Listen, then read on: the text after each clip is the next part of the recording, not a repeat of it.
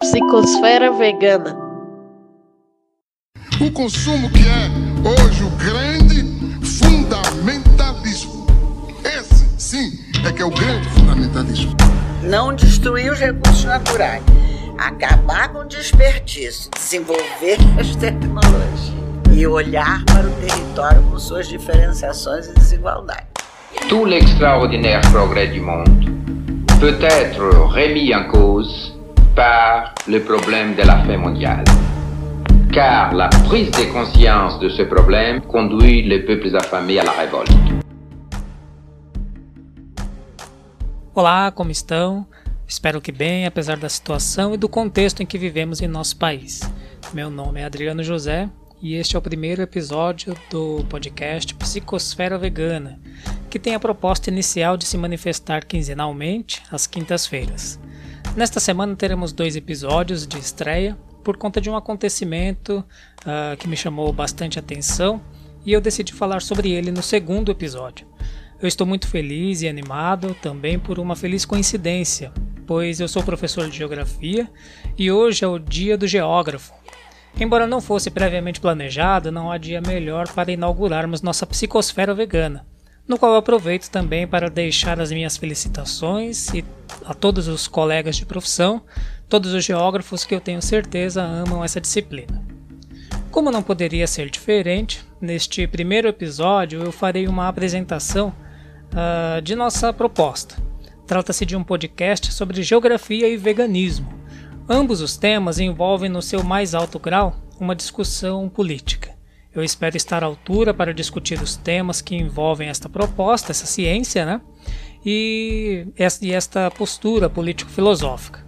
Mas antes de entrarmos de fato na proposta em si, que tal conhecermos melhor os termos que nomeiam então este podcast? Você sabe o que é psicosfera e veganismo?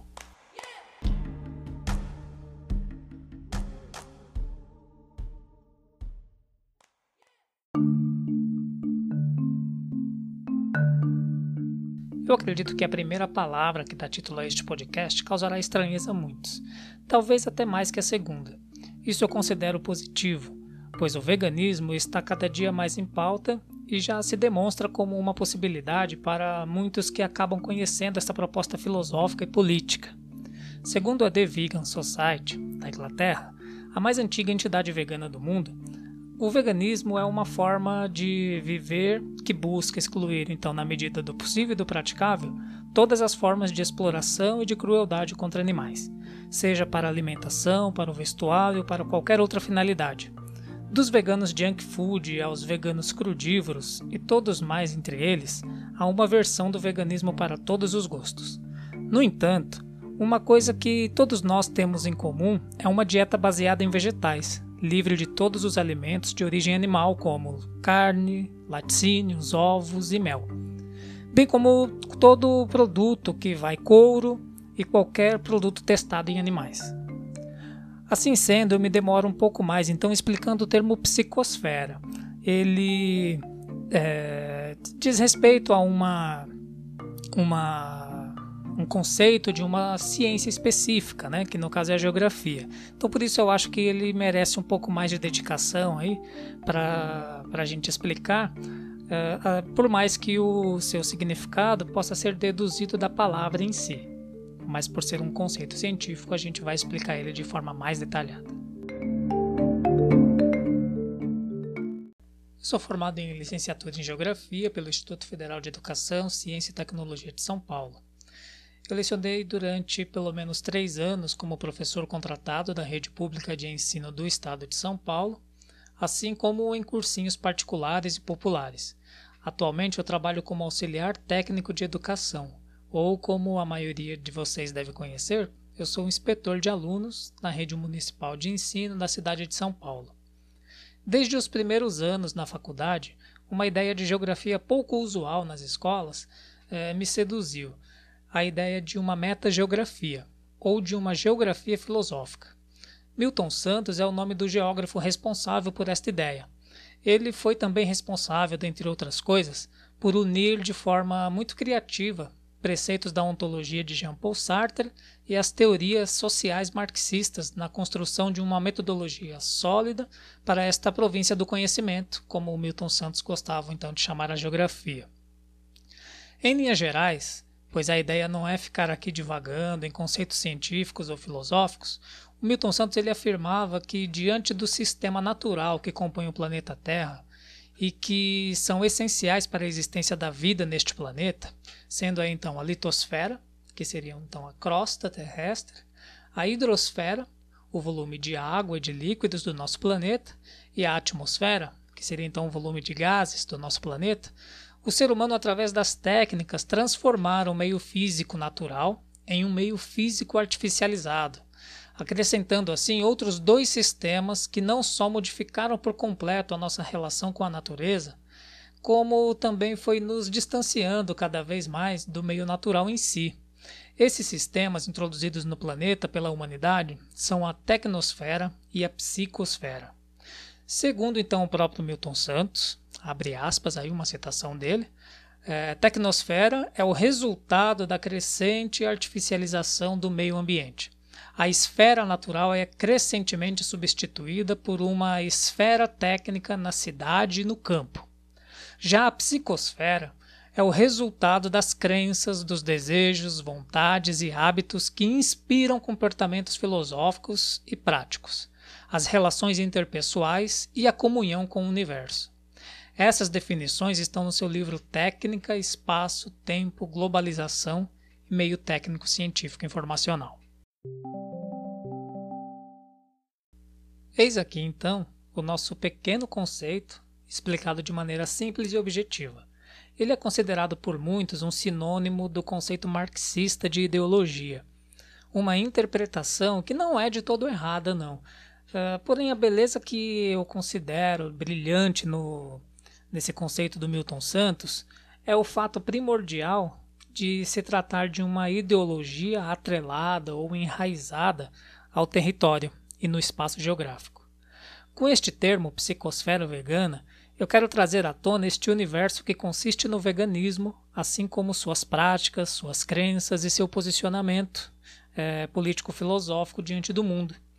O veganismo, além de uma proposta sustentável de alimentação que não tenha origem no sofrimento e na tortura animal, ele consiste também numa, num contínuo questionamento diante da indústria que, de um modo geral, se beneficia às custas da exploração de animais julgados inferiores por humanos. Uma postura não somente abusiva, mas também destrutiva e absurda do especismo imposto pela humanidade aos demais seres viventes desse planeta. Olhando para o mundo neste atual momento, a gente vê que o mundo ele está refém de um vírus, o coronavírus, e sua arma letal chama-se Covid-19.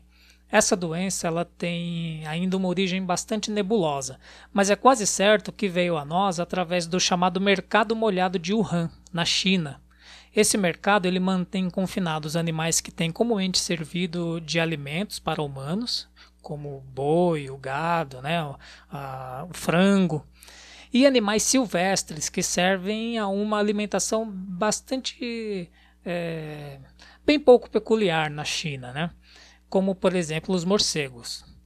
Uh, aqui entra a junção das ideias, pois diante de um vírus avassalador e de uma cultura predatória e cruel que consiste na produção industrial e desumana de animais, como o boi, a vaca, o porco, a galinha e tantos outros, e também na destruição do meio ambiente, como tem acontecido aqui no Brasil com a Amazônia e o Cerrado brasileiro, uh, transformando-se em commodities de soja, eu resolvi, depois de declarada a pandemia, me tornar vegano Fiquei muito feliz uh, quando eu comecei a pesquisar e ver que essa decisão não era única e exclusiva minha e da minha companheira, que também é professora de geografia.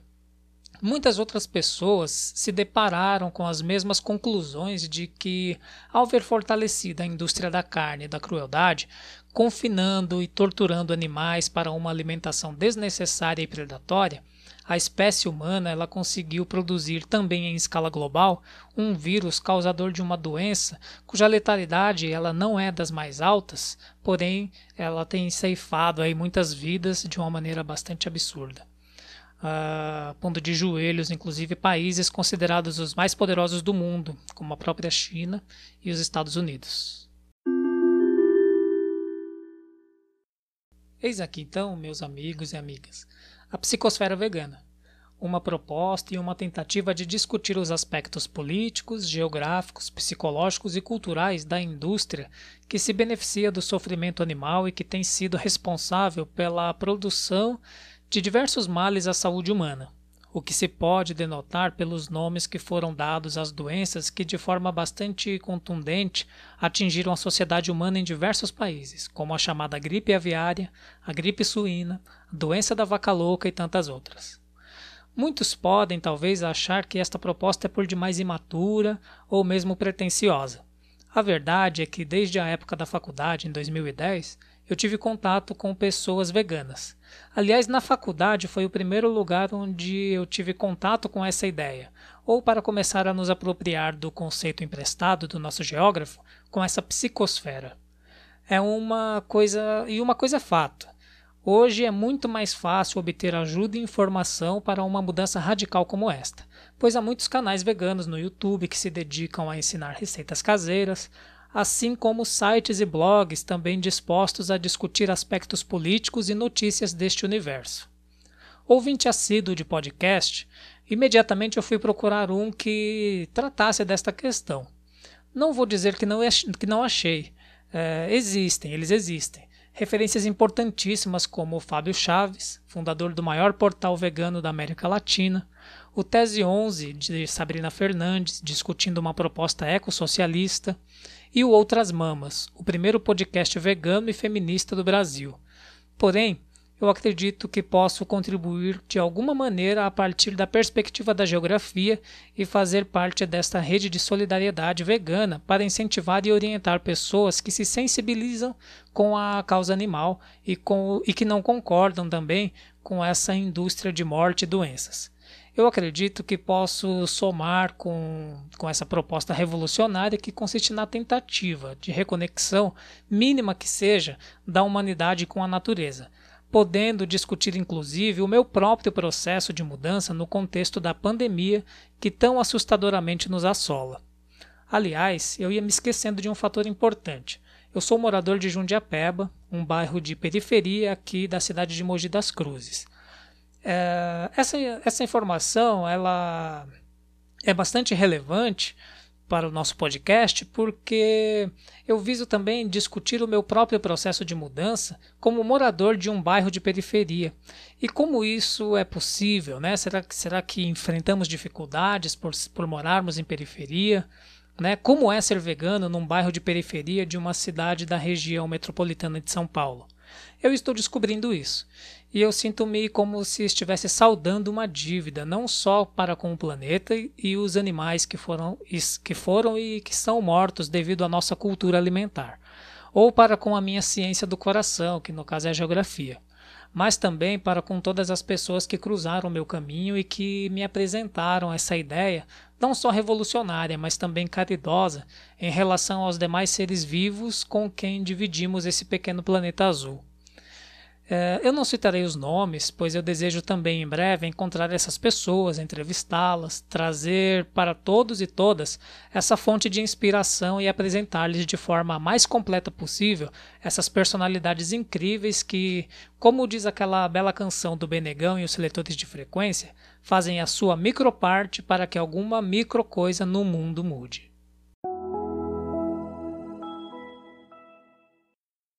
Eu espero de coração aberto que os debates e discussões aqui iniciadas possam tomar conta de diversas outras conversas para promover uma maior sensibilidade quanto ao tema que aqui nos propomos aprofundar um pouco mais.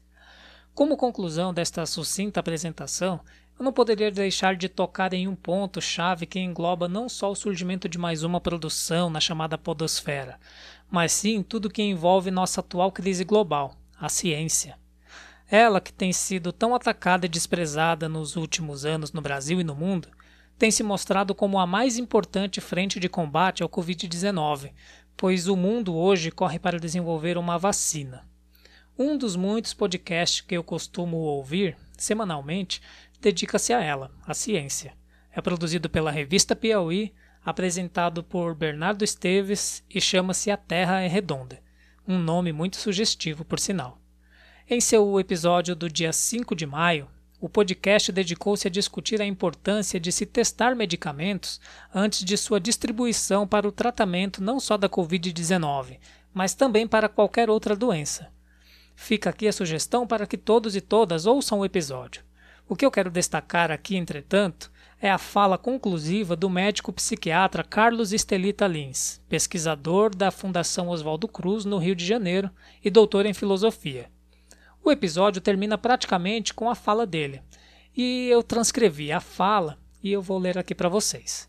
Ele diz o seguinte: O homem produziu a extinção de muitas espécies animais.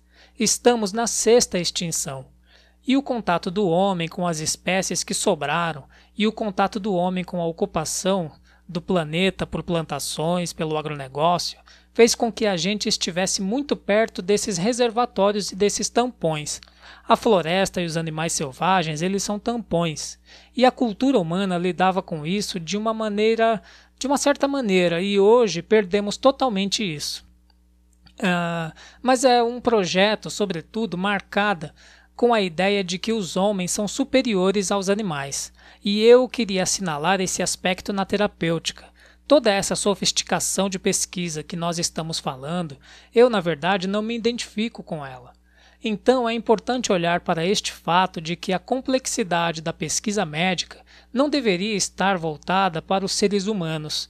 Ela deveria perceber como a entidade terapêutica, eh, como a entidade ecoterapêutica já mostrou há muito tempo, que há uma ecologia complexa.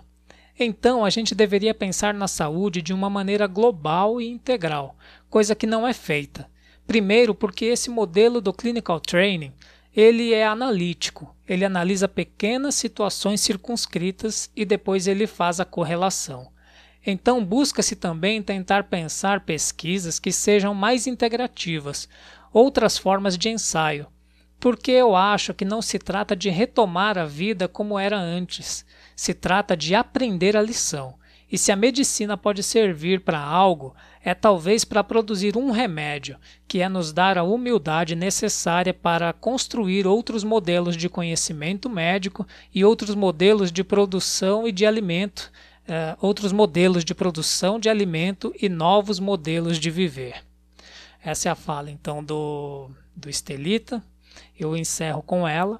Uh, com, esta, com esta fala também me despeço, esperando que tenha iniciado um trabalho de reflexão que possa nos dar esse novo horizonte como possível e necessário. Este podcast, como eu já falei no início, ele tem a proposta inicial de se manifestar quinzenalmente, pode ser que isso mude, né? nós vamos experimentar com o tempo. É, e a sua opinião, sugestões e críticas são muito bem-vindas.